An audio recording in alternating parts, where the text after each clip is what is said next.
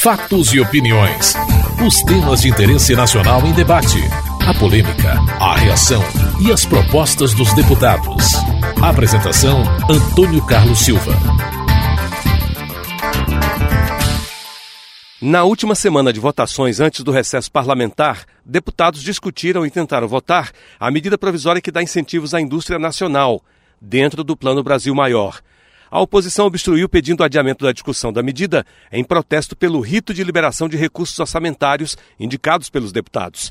O deputado Vanderlei Macris, do PSDB de São Paulo, fala das emendas parlamentares. Há uma desproporcionalidade de base do governo de 400 a 70, 80 deputados de oposição. E há um total, uma total falta de, de um processo democrático adulto neste parlamento que possa convergir os interesses da oposição com o governo. Houve um compromisso não cumprido. Nós temos a LDO que está para ser votada na Comissão de Finanças e Orçamento, que não tem absolutamente nenhum canal de diálogo para discutir com a oposição as emendas que lá nós estamos apresentando. Não há uma discussão sobre as emendas e as propostas de alteração das medidas provisórias. Não há discussão sobre essa avalanche de de empenho de emendas parlamentares, não há nenhuma condição de que a base do governo recebendo emendas parlamentares e a oposição absolutamente nada. O que é isso? É uma, uma, uma clara atuação política para influenciar as eleições municipais. O líder do PT, deputado Gilmar Tato, de São Paulo, explicou a posição do governo. Não dá para nós deixarmos de votar a 563, 564 e a LDO em função de um problema operacional. Porque, do ponto de vista político, do ponto de vista do que foi acordado, será cumprido. E há, por parte tanto deste líder, por, ouso dizer inclusive, por parte da ministra Ideli Salvati, e também com anuência, o compromisso do presidente Marco Maia e a oposição os líderes da oposição sabem disso. É um compromisso de fazer com que seja honrado esse compromisso. Portanto, o apelo que eu faço à oposição para que nós possamos votar as medidas provisórias, votar a LDO, para que nós possamos encerrar o semestre. Os partidos aliados fizeram apelo à oposição pela votação da proposta. Os entendimentos envolviam também a votação da Lei de Diretrizes do Orçamento do ano que vem, pelo Congresso. O deputado Newton Lima, do PT de São Paulo, fez um apelo ao entendimento. E eu quero apelar a todos os parlamentares, particularmente a oposição, porque essa obstrução ela prejudica a indústria nacional. Vivemos um momento que todo o mundo reconhece que, em função dos impactos da crise europeia, até a atividade industrial americana já começa a dar sinais de descenso. É impressionante o impacto no mundo. Por isso, os países como o nosso, com o governo responsável da presidenta Dilma, está ao lado de medidas fundamentais em relação ao câmbio, em relação aos juros, também tratando da questão eh, dos tributos. E como ela bem tem dito a nossa presidenta, os três grandes óbices que podem e que vão e que estão de alguma maneira diminuindo, provocando decréscimo nas expectativas do crescimento do nosso PIB. Eu quero alertar os senhores parlamentares, particularmente da oposição, que se formos ao recesso parlamentar sem votar 563, estaremos privando setores industriais importantíssimos da desoneração da sua folha e, portanto, do ganho da competitividade que certamente terão. O deputado de oposição Roberto Freire, do PPS de São Paulo, reagiu. O governo Dilma tem uma ampla maioria nesta casa. A responsabilidade é do governo, que não colocou aqui a sua maioria. Querer usar a obstrução que a oposição faz para não votar a medida provisória e acusar a oposição de ser contra a indústria nacional, evidentemente beira o ridículo. Este governo está há nove anos. O processo de desindustrialização não é de hoje. O que fez o governo? Surfou na onda, reconheceu a China como economia de mercado e agora reclama.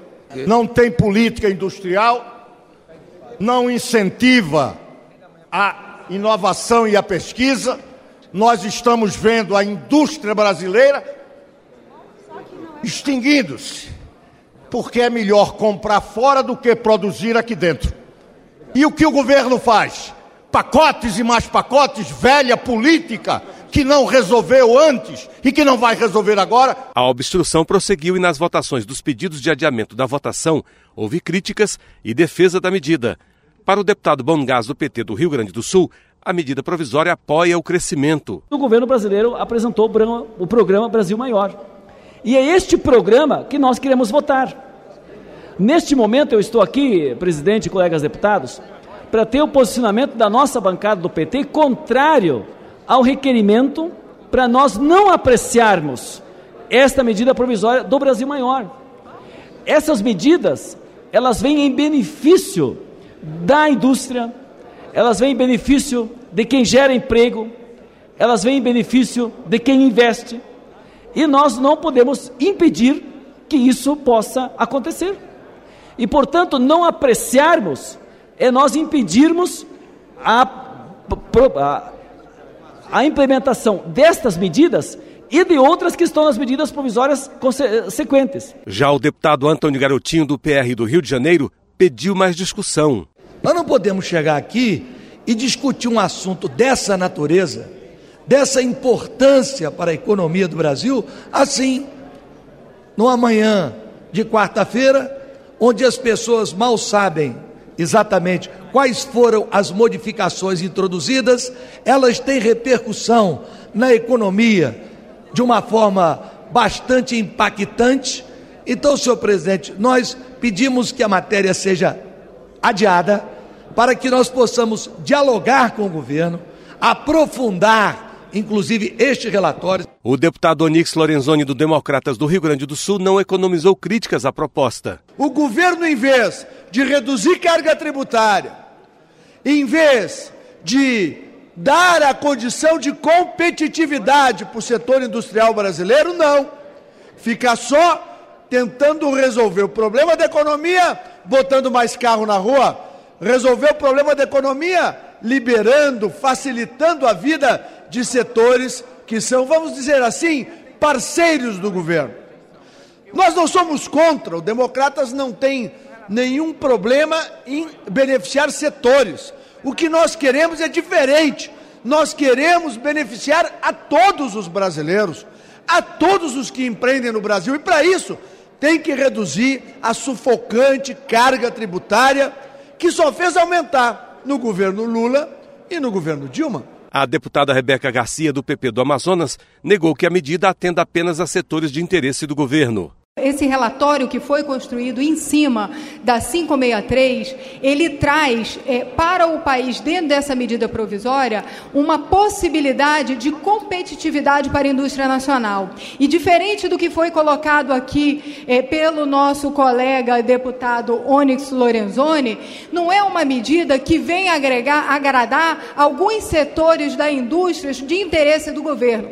Muito pelo contrário, como relatora, tive a oportunidade de de conversar com vários segmentos da indústria. E vários segmentos me colocaram a, a seguinte questão: nunca tivemos uma medida provisória tão boa para a indústria nacional como essa. Por favor, permaneça essa medida do jeito que está, porque vai ajudar e muito a nossa indústria nacional. Apesar dos apelos do presidente da casa pelo entendimento, não houve acordo e a medida provisória não foi votada.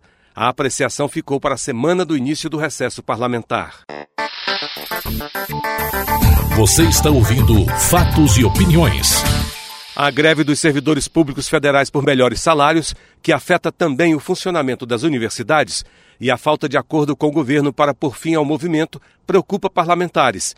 A greve começou em junho e a última tentativa de diálogo com o governo, realizada no início da semana, não deu certo. O deputado Efraim Filho, do Democratas da Paraíba, defendeu o atendimento das reivindicações. O que é que adianta para o Brasil ser a sexta potência econômica do mundo se nos testes de índice educacional de avaliação nós estamos perto do centésimo lugar. É esse abismo que tem que ser corrigido e que o governo começa a aprontar outras prioridades e não cuida da educação. O impacto orçamentário seria de pouco mais de 1,5 bilhões de reais. Quando o governo quer e trata com prioridade, sim, ele encontra as respostas. Não é à toa que o orçamento do Bolsa Família é 18 bilhões de reais, o do seguro-desemprego é 26 bilhões de reais. Então, um bilhão e meio para que as universidades federais voltem a atuar está assim ao alcance do governo e que pode sim ser atendido. O líder do PSOL, deputado Chico Alencar, do Rio de Janeiro, criticou a postura do governo. O recurso extremo da greve é sempre dramático, doloroso, mas é um silêncio daquelas unidades federais de ensino, por exemplo, ensino técnico, universidades, para que haja um clamor e uma reverberação no sentido de que o governo negocie, dialogue, tenha sensibilidade mínima. Parece que o ministro da Educação, Aloysio Mercadante, marcou para o fim de julho uma rodada de negociações. Isso é totalmente inaceitável, descabido parece que não há preocupação com a situação das nossas universidades. A busca do entendimento também foi proposta pelo deputado Chico Lopes, do PCdoB do Ceará. Não aceito de maneira nenhuma que, no lugar do governo abrir negociações para tratar da PEC 300, para tratar das 30 horas das enfermeiras, da enfermagem e outras categorias que estão em greve, no lugar de ter uma pauta de negociação com as categorias, o governo cria o, a coisa que nós, nós detestamos como liderança que nós somos, cortar ponto. Como coisa que vai fazer os professores da universidade, os funcionários da universidade recuar. A deputada Fátima Bezerra, do PT do Rio Grande do Norte, também pede acordo. Mais uma vez, deputada Alice, aqui renovar o nosso apelo para que as negociações com os servidores, com o grupo da educação que está em greve, docentes da Rede Federal de Educação Profissional e Tecnológica, docentes das universidades federais, servidores técnicos administrativos, para que as negociações ganhem concretude. O ministro Mercadante está sensível a essa pauta, o ministro Mercadante entende que é preciso avançar no que diz respeito à valorização da carreira, do papel do magistério brasileiro. É, e o que nós esperamos é que o MEC, junto com o planejamento, com o aval da presidenta Dilma, que já também mandou fazer os estudos. O que nós esperamos, repito, é que haja concretude. Cortar ponto não vai levar a lugar nenhum. Né? Conflito não se resolve, não é com medidas é, como essa. Conflito se resolve é com diálogo, é com negociação. Além do mais, né, uma pauta tão justa para os interesses da nação, que é a pauta de valorizar os servidores técnicos, administrativos, bem como dos, dos docentes. O deputado Ivan Valente, do Pessoal de São Paulo, criticou a demora do governo em negociar. A greve das universidades federais merece um registro que não é pequeno, porque 97% das universidades estão paradas há mais de dois meses. E o governo fez a opção de deixar que o funcionalismo, não só das universidades, mas inclusive dos ministérios, dos órgãos públicos, nas autarquias que estão em greve, reivindicando melhores condições de trabalho, de salário, de carreira, etc., não se abre através do Ministério do Planejamento um canal efetivo de negociação. E a última uh, decisão que nós ouvimos é de que o governo está estudando a questão e ele vai tratar disso em julho. Em julho. Quer dizer, ou seja, ou, ou melhor, em agosto, no final de julho. Então, daqui um mês. Então, as universidades ficam paradas três meses, os órgãos públicos estão paralisados, são 300 mil servidores em greve, e o governo não dá uma satisfação. Você acabou de ouvir Fatos e Opiniões uma produção da TV Câmara.